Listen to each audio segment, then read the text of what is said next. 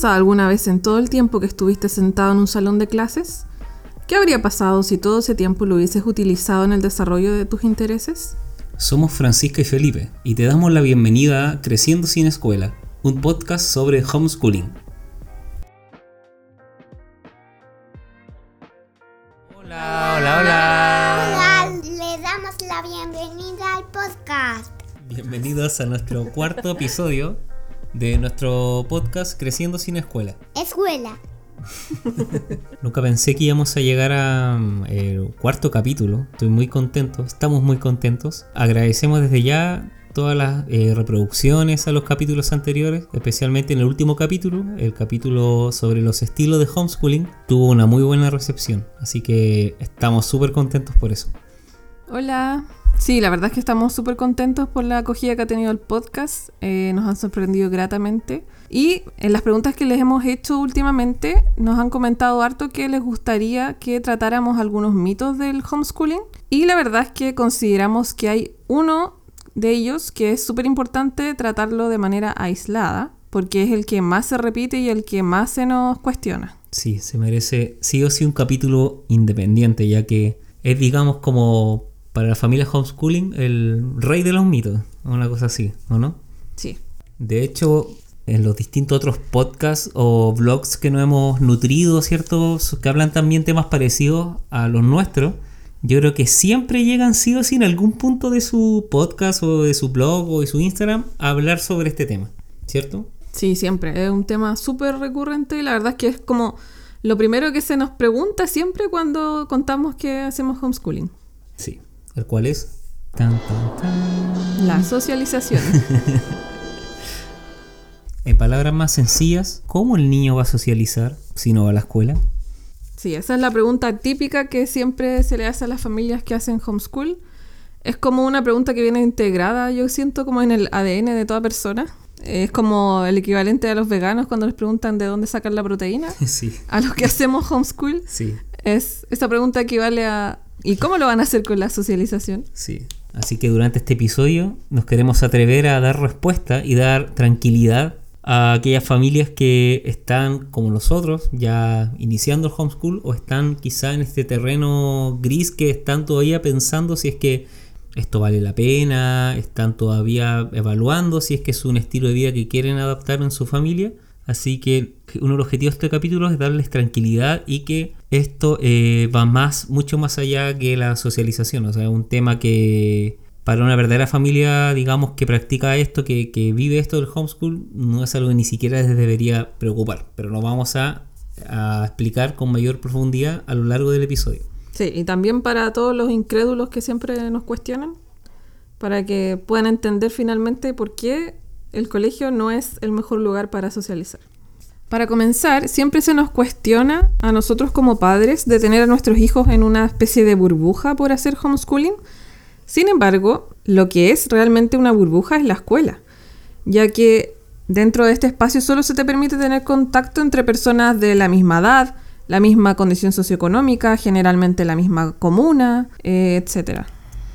La verdad es que el colegio eh, no se asemeja a ningún otro lugar, ni siquiera a la universidad, porque en la universidad igual uno tiene la responsabilidad de su aprendizaje y uno elige si ir o no a una clase, si poner una atención, si quiere ir al baño va, se para al baño, puede comer en clase, o sea, son es muy distinto y de hecho ya en la universidad recién eh, uno logra tener como contacto con personas de otra clase social, de otras edades, etcétera. Sí, de hecho la escuela está, si lo pensamos bien, lleno con muchas normas, reglas que solamente son aplicables o funcionan dentro de esa misma institución, o sea, no son reglas que nunca vas a aplicar o nunca te van a servir, digamos, para algo más allá de, de la escuela, o sea, Sí, por ejemplo, eh, solo en la escuela los niños tienen que pedir permiso para hablar, para ponerse de pie, para ir al baño, eh, para todo hay que pedir permiso y esto no ocurre en ningún otro contexto, o sea,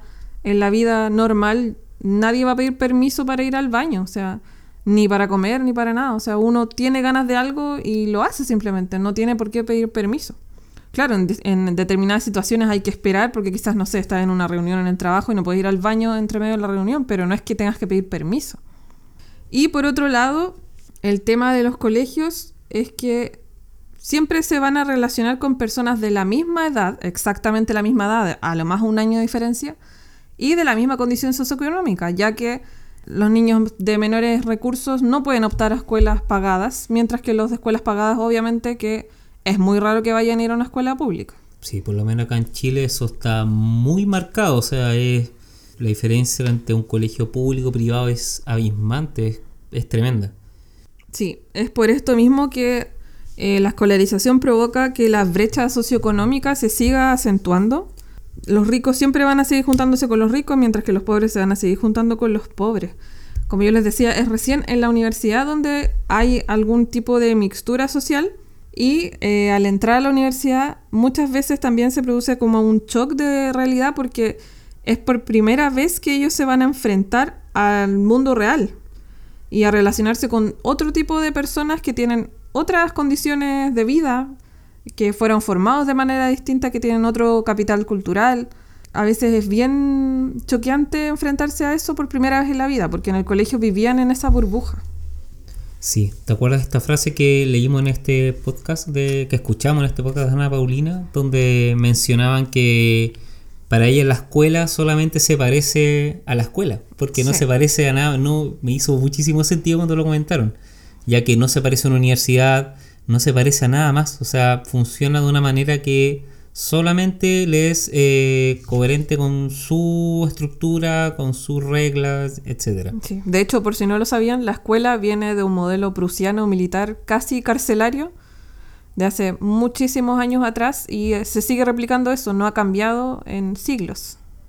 Bueno, por otro lado, uno de los problemas que provoca esta, eh, digamos que falsa socialización que se da en el colegio es que al no relacionarte con personas de otra edad, eh, después en la vida adulta generalmente hay problemas como para lograr encajar en grupos de otras edades. O sea, en el trabajo generalmente se da la costumbre de eh, juntarse siempre por grupo etario. Se arman como grupitos de, dentro del trabajo donde se juntan los más jóvenes en un grupo, los más viejos en otro. Y no hay roce, no conversan entre ellos. Y cuando tienen que hacerlo, generalmente se provocan discusiones porque tienen opiniones súper distintas. Y los más grandes miran en menos, en menos a, los más, a los más jóvenes porque dicen, ah, ¿qué va a saber este tal por cual si tiene 30 años menos que yo? De hecho, eso es algo que se da muchísimo dentro de los colegios entre los profesores. Yo les puedo contar desde mi experiencia que yo trabajé súper joven en colegio, empecé a trabajar a los 22 y el comentario al llegar el primer día de, trabajo siempre era como, ah, los jóvenes aquí no duran nada, ah, los jóvenes no saben nada. Eh, siempre era mirando menos por tener eh, una inferior a ellos. Ya, y volviendo al tema propiamente tal de socialización dentro del colegio, eh, yo saqué unas cuentas y al menos en Chile en promedio la jornada escolar dura 8 horas cronológicas y dentro de estas 8 horas solo el 17% de ese tiempo se destina a esparcimiento, o sea, a recreos, a almuerzo. Entonces el 83% de esa jornada los niños están sentados frente al docente. Y los recreos duran entre 10 a 20 minutos, que es el más largo, que generalmente acá por lo menos es el primer recreo, que dura como 20 minutos. Y en ese periodo los niños tienen que alcanzar a ir al baño, a comer y a jugar. Eh, y esto hace que se dificulte bastante el tema de socializar entre ellos, porque no se da tanto tiempo para, para la conversación. Eh, y además está mencionar que muchas veces los profesores también les quitan minutos de recreo o de plano los dejan sin recreo por algún desorden que se haya producido o alguna otra razón. Claro, y bueno, además está decir también que esta típica frase célebre de los profesores de guarden silencio, que al colegio se viene a aprender, no a socializar. De hecho, nuestros padres también siempre nos pasaba que nos recalcan siempre lo mismo, que al colegio no se iba a hacer vida social, sino que se iba a estudiar. Entonces todas estas frases, todas estas normas, ¿cierto? Nos, nos ponemos a pensar también si esta socialización entonces que se, que se supone que se da en la escuela, si funciona en la vida real. Entonces nosotros creemos finalmente que es como una falsa creencia pensar que con solo asistir a la escuela se va a aprender a trabajar en equipo, se va a aprender a ser muy asertivo, productivos, eh, un niño muy eficiente, un niño muy eficaz, ¿cierto? Y todas, todas estas habilidades que son muy importantes para la vida personal y laboral. Nosotros ponemos un tela de juicio de repente que si es que todo eso efectivamente, de verdad, tanta fe se le tiene a la escuela que ella es capaz de brindar todo eso. Sí, como que siempre se nos cuestiona a nosotros eh, cómo va a socializar, pero los padres que tienen niños escolarizados no se cuestionan a sí mismos cómo su hijo está socializando. Exacto. O sea, tú de verdad, si eres un padre que tienes a tu hijo en la escuela y si criticas a familias, digamos, que tienen a su hijo en casa, tú de verdad te has puesto a pensar, has hecho el ejercicio de hacerte la pregunta inversa y pensar eh, cómo es el nivel de socialización que se da en la escuela o sea, qué tan, eh, si, si, de qué manera se sucede esto en el interior de una escuela. ¿Y qué tan enriquecedora es? Sí, qué, tan de calidad es finalmente.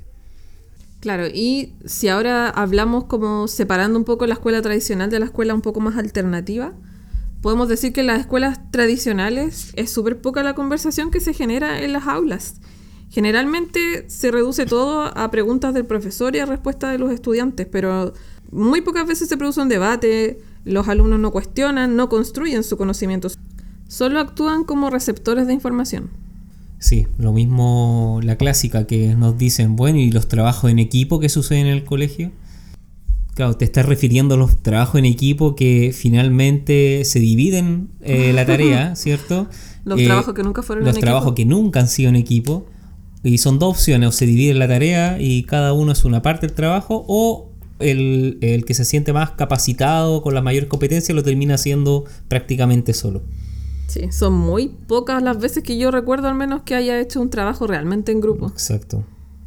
Y en el caso de las escuelas con ya pedagogía más libres, sí es verdad que se da un proceso de socialización, encuentro yo, mucho más rico. Hay hartas más instancias de conversación y de aprendizaje más significativo, pero aún así nosotros sentimos que eh, sigue siendo una falsa socialización porque se sigue estando con personas del mismo estrato socioeconómico y generalmente del mismo sector, comuna y edad. Claro, hay colegios libres que optan por juntar a sus alumnos como por rangos etarios, por ejemplo, de 3 a 6, de 6 a 9, de 9 a 12, pero sí se sigue perpetuando el tema de la, eh, de la condición socioeconómica. O sea, a esos colegios no puede optar cualquier persona. Son colegios que acá al menos cobran 400, 500 mil pesos de mensualidad, que son más que el sueldo mínimo que tenemos en Chile. Sí, no son para una elite y una elite muy minoritaria. O sea, no, no son para cualquiera puede, eh, no cualquier persona puede pagar, por lo menos en este país, ese tipo de establecimiento. Claro, o sea, yo reconozco que la pedagogía que hay detrás de esos colegios es maravillosa, pero se sigue perpetuando brechas sociales y el acceso al conocimiento. Se sigue al final viviendo dentro de una burbuja.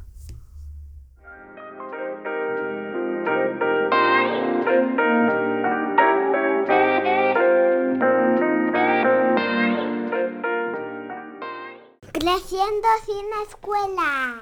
Ya, vamos a dejar de pelar a los colegios. Sí, suficiente. y vamos a pasar de lleno a contarles cómo es que socializa un niño homeschooler.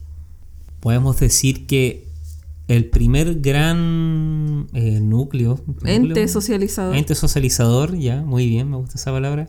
El primer ente socializador más importante para un niño homeschooler es su familia, ya que una, una vida eh, homeschooler significa mucho tiempo de, de calidad en familia.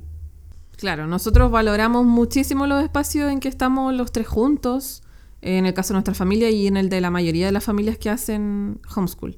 No es como papás que tienen a su hijo escolarizado y llegan a sus casas y se preocupan de que hagan las tareas y da lo mismo si conversas o no con tu hijo porque hay más cosas que hacer, hay cosas más importantes que hacer. Sí, de hecho, bueno, en el capítulo anterior, como mencionamos los estilos de homeschool, yo diría que este fuerte lazo familiar se da más allá de cualquier estilo, o sea, no sé si opinan lo mismo. sí, sí, claro. O sea, ya el hecho de estar en la casa todo el día prácticamente con uno de sus papás, ya hace que se cree un vínculo mucho más fuerte. Cabe recalcar igual que para nosotros lo más importante de, de todo esto, del tema de la socialización, es que aspiramos a que nuestros hijos socialicen con todas las personas que a ellos no les importe la condición socioeconómica, la edad que tenga esa persona, su género, dónde viva, eh, cómo se vista, de qué nacionalidad sea, etcétera. O sea, A nosotros nos importa que él sienta que la otra es una persona dispuesta a escuchar y a conversar con él. De hecho, me encanta la edad que está el Fede, que para él, no sé, bueno, con Francisco nos hemos dado cuenta cuando salimos para afuera, de verdad, o sea, para él y es, es igual de valorable un, un, un astronauta de la NASA que muchas veces ve una persona en la calle haciendo un, un oficio, ¿cierto? Y para él, de verdad, muchas veces me- nos puede llenar de preguntas sobre ambos tipos de trabajo. O sea, él me encuentro tan lindo que él todavía no está mm, contaminado, digamos, con esa cosa que, que después el colegio muchas veces te obliga a jerarquizar como oficio o profesión. o No, para él todos son trabajos valorables y súper importantes y eso me encanta y ojalá eso dure, le dure por muchos años. Para él todas las personas somos iguales. Y uno de los objetivos que, que implica todo esto es que nosotros queremos que él se forme una visión del mundo lo más completa posible. Y que él de verdad esté preparado para la vida real. No como se hace en un colegio, porque cuando él sea adulto se va a enfrentar a todo tipo de situaciones y personas. Y hablando de esto mismo, cuando hemos escuchado experiencias de niños que fueron educados en casa y ahora ya son adultos, generalmente ellos cuentan que se adaptan súper bien a los cambios, mucho más que niños que fueron escolarizados porque son capaces de dar sus puntos de vista, de trabajar con personas de cualquier edad, de estudiar la carrera que de verdad les guste y no que se les haya impuesto, o simplemente de perseguir sus sueños porque nunca estuvieron sometidos a toda esa presión social que implicaba la escolarización. Sí, son chicos que saben poner muy bien sus límites. O sea, a diferencia de lo que se puede creer que pueden ser introvertidos, bueno, hay también uh, homeschooler introvertido y otros más Claro, que eso se puede dar Se puede en dar- colegio o fuera de colegio. Exacto, en cualquier ámbito. Eso ya es personalidad. Pero por lo general, un joven, un chico homeschooler, eh, son generalmente saben poner muy bien límites eh, a quienes no los tratan bien y elegir mejor también eh, con quién quieren tener relaciones más cercanas. Eh, saben que tienen, pueden aprender a tener derecho de buscar alternativas de relaciones sociales con gente que lo haga de verdad felices. O sea, son niños que tienen por lo general muy buena autoestima, son muy resilientes, ¿cierto? Y confían mucho en sus habilidades. Claro, y escuchando también a experiencias de, de jóvenes que fueron educados en casa y que luego tuvieron que por algún motivo regresar al colegio, ellos valoran mucho el tema de que cuando estaban haciendo homeschool, ellos elegían con quién socializar. No tenían eh, la obligación de socializar con determinada persona.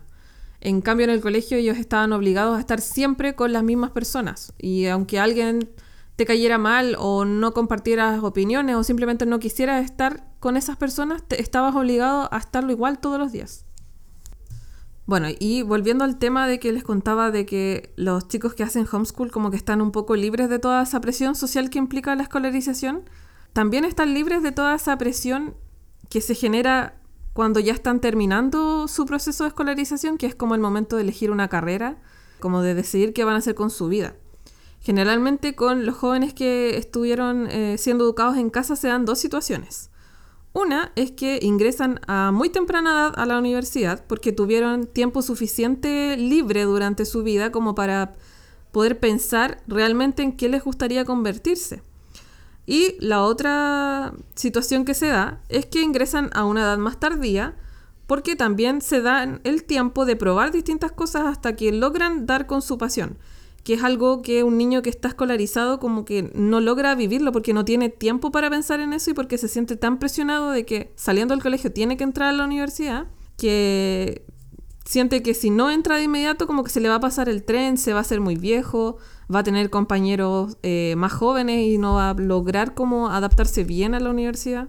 Sí, eh, totalmente de acuerdo con lo que dice Fran. De hecho, con las experiencias que hemos recogido, que hemos leído, que hemos escuchado ya, son, son los jóvenes, digamos, chicos o ya más como adolescentes, homeschooler, eh, tienen muy claro también, de muy temprana edad, digamos, qué es lo que quieren hacer con su vida también más grande. Y bueno, y les gusta probar, no tienen miedo a salir de su zona de confort y probar nuevas eh, experiencias, ¿cierto? Eh, muchas veces ellos ya tienen un espíritu muy emprendedor, muchos, o sea, son muchos que... Sí. Hay muchos que están trabajando súper chicos. chicos, ¿cierto? Saben Sí. generar, muchos generan o dinero o ya tienen una comunidad de gente o eh, es muy enriquecedor escuchar experiencias que hemos tenido la oportunidad de escuchar por el momento ya por internet, digamos, de diferentes familias de distintos países y todos concuerdan en lo mismo, todos llegan a ese mismo perfil. Sí. Como que ellos tienen, están súper seguros de que van a saber desenvolverse en cualquier ámbito de la vida sin importar la edad de la gente que los rodee ni, ni nada. O sea, a ellos les, les va a importar solo sentirse capaces de poder hacer todo lo que les gustaría hacer. Bueno, y volviendo al punto cuando mencionamos como la familia, como este primer agente, digamos, socializador que tiene estos niños, eh, después de ese círculo, eh, bueno, está de más decir que muchos niños homeschooler eh, les gusta acudir a distintas actividades extraescolares con otros niños también, que tienen intereses en comunes como pintura, ciertos deportes, clases de idiomas. El Fede ahora está en, por ejemplo, en yoga de niños, ¿cierto? Sí, y en, un, baile, y una en academia baile, de baile. en la academia de baile que por lo que llamo hasta ahora no le ha encantado, está encantado con eso. Eh, en otros países, como les contábamos en, en otro de los episodios, sí se da mucho que hay grupos eh, que se juntan de niños homeschooler donde comparten eh, actividades o van de paseo a alguna parte o se hacen clases como para que, eh, no sé, por ejemplo, si algún papá es bueno contando cuentos, hace un cuentacuentos para todos los niños que son homeschoolers de ese grupo y ahí se van organizando entre ellos para generar encuentros, eh, hacer proyectos en común. Sí, hay países que tienen comunidades, pero geniales, de verdad. Nos da envidia sana, yo creo, un poco lo que, lo que cuentan, lo que hemos visto. Y pucha, qué ganas de formar algo así en Chile. Sí, vamos a tratar de Sí, hacer algo. Así que si nos estás escuchando, Te estamos buscando. te estamos buscando, por favor escríbenos, de verdad. Queremos formar algo así, por lo menos queremos intentarlo. Así que, con toda confianza, por favor escríbenos.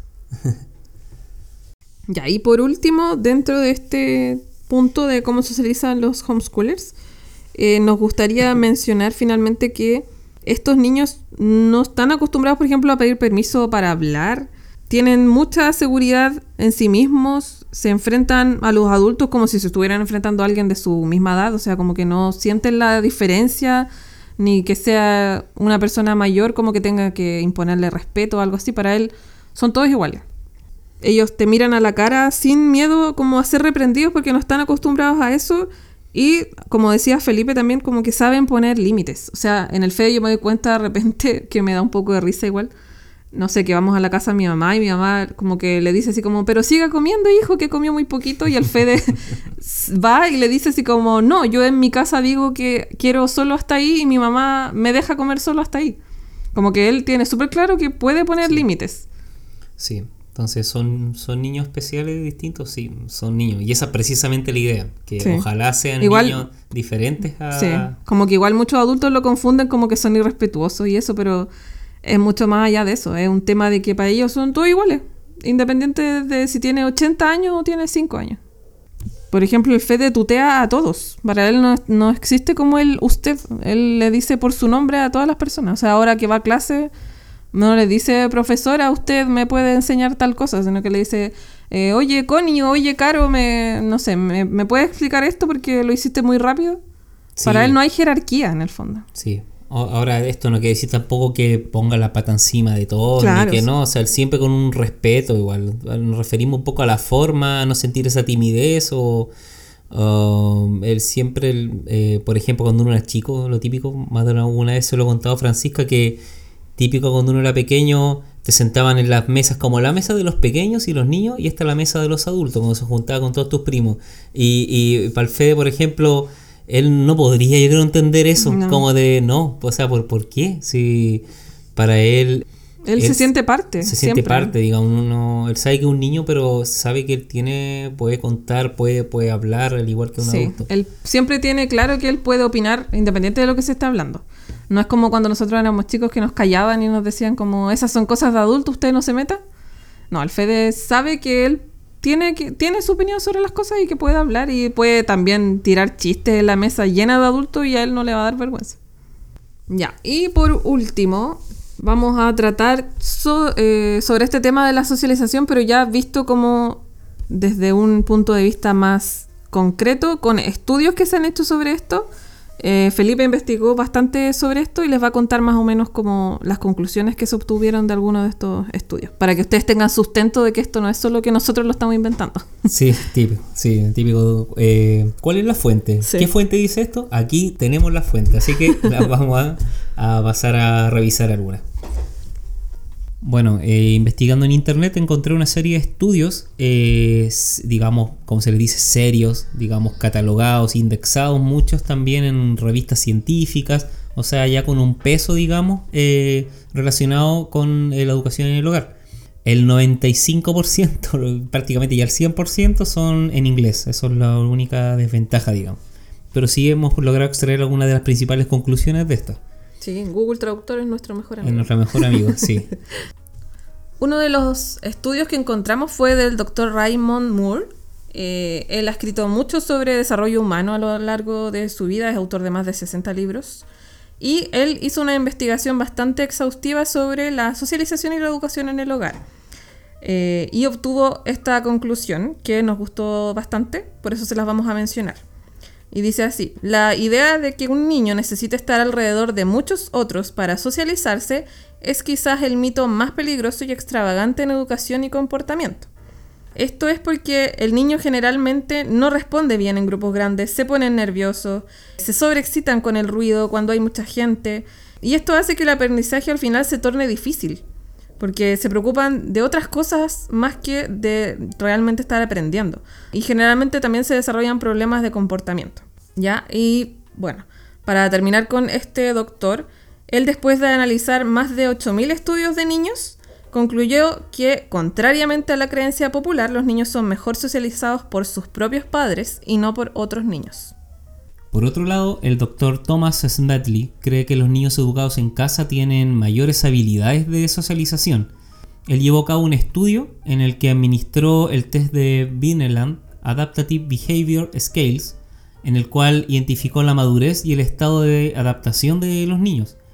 Y los resultados de su test encontró que los niños educados en el hogar eran mucho más maduros que de acuerdo a los resultados del test, ubicándolos en un percentil muy alto, 84, mientras que los niños eh, escolarizados se ubicaron en los percentiles 23 y 27. Bueno, la verdad, encontramos muchísimos otros estudios, así como los que les estamos contando, que no queremos alargar en este capítulo podcast, pero les voy a dejar los links en la descripción de este episodio para que ustedes los puedan revisar con más tranquilidad. Yo creo que, bueno, uno de los más que nos llamó la atención también que realizados ya más durante la última década, durante el 2009, fue en uno encabezado por el doctor Brian Ray del National Home Education Research Institute, que publicó en el año 2009 el Homeschool Progress Report, en donde se evaluaron a más de 11.000 homeschoolers pertenecientes a 50 estados, a los 50 estados de Estados Unidos, y se le evaluó con distintos exámenes, eh, en donde los homeschoolers obtuvieron 37 puntos porcentuales más que los alumnos pertenecientes a las escuelas, escuelas públicas. Bueno, y lo importante de esta serie de estudios que realizó Brian Ray sirvieron como insumo para otro estudio aún más grande que, que se llama, que es canadiense, el cual se llama, ah, en inglés me pero voy a decir el nombre en español, que es Eh, Ya, yo 15 se lo años, leo, yo se lo leo. ya, ¿cómo se llama? 15 years later, Home Educator Canadian Adults. Qui- 15 años después, los adultos canadienses educados en casa. Y bueno, lo entretenido de este estudio es que a diferencia de los otros que le hemos mencionado, fue un estudio longitudinal, es decir, fue un estudio de largo aliento en el cual se investigó el mismo grupo de familias homeschooler del año 94 que participaron en otro estudio y se les invitó a participar durante 15 años eh, cuál fue su evolución de ese niño homeschooler que luego fue adulto, que estudió en la universidad y luego trabajó. Y, ahí eh, se sacaron distintas conclusiones de cómo fue el desenlace finalmente de este niño que luego se transformó en un adulto. Y las conclusiones son asombrosas en realidad. Dentro de estas conclusiones podemos encontrar, por ejemplo, eh, el tema del nivel de educación. En cuanto a esto, se llegó a determinar que el ingreso a las carreras universitarias era casi el doble en los adultos que fueron educados en casa. Por el otro lado, el- en términos de ocupación, los adultos educados en casa se desempeñan con muchísima mayor presencia en áreas de la salud, apoyo social, educación, oficios o artes. eh, era mucho menos probable que se dedicaran en áreas como de ventas, procesamiento, manufactura. En, con- Ah. en contraste con los adultos de educación tradicional que sí se dedican mucho más a esto. a esa área, claro. Claro, también eh, este estudio también de largo aliento que les comento, se detectó que los, los adultos que fueron educados en casa tienen un nivel de participación en la sociedad civil tremendamente superior en comparación con un adulto de educación tradicional. Eh, votan muchísimo más, están muchísimo más informados de política, participan en actividades vecinales, en grupos culturales. Más de un 69% participó en actividades organizadas, al menos una vez a la semana, en, el en contraste con el 48% de la población normal. Sí, por otro lado, hablando de eh, fuentes de ingresos económicos, una de las cosas que más nos llamó la atención es que en Canadá el 11% de los que fueron eh, educados tradicionalmente y que tienen edades entre 15 y 34 años dependen del estado de bienestar, o sea, no tienen ingresos económicos eh, propios. En cambio, con los adultos educados en casa, esto es un 0%. O sea, sus fuentes de ingresos son propias. Ellos no dependen para nada del Estado. Claro, no requieren de ayudas externas, digamos. Son totalmente solventes económicamente. Inclusive el ingreso promedio de los adultos educados en casa también es mayor a los que fueron educados en escuelas tradicionales. Bueno, y por último también se le hizo bastantes preguntas a, en de- de esta encuesta, este, este estudio, respecto a su satisfacción de vida, su nivel de felicidad, en el cual los adultos educados en el hogar se mostraron mucho más felices. Un 77.3% se describieron a sí mismos como personas muy felices y plenas con sus elecciones de vida, en contraste con el 43,8% del resto de la población estudiada. A partir de esto podemos señalar que los resultados son un gran estímulo para todas las familias que optamos por hacer educación en el hogar y para los padres que están también considerando esta posibilidad. Se pueden dar cuenta que el tema de la socialización es un mito. Eh, los estudios demuestran ampliamente que los jóvenes que son educados en casa son ciudadanos muchísimo más activos, comprometidos y productivos.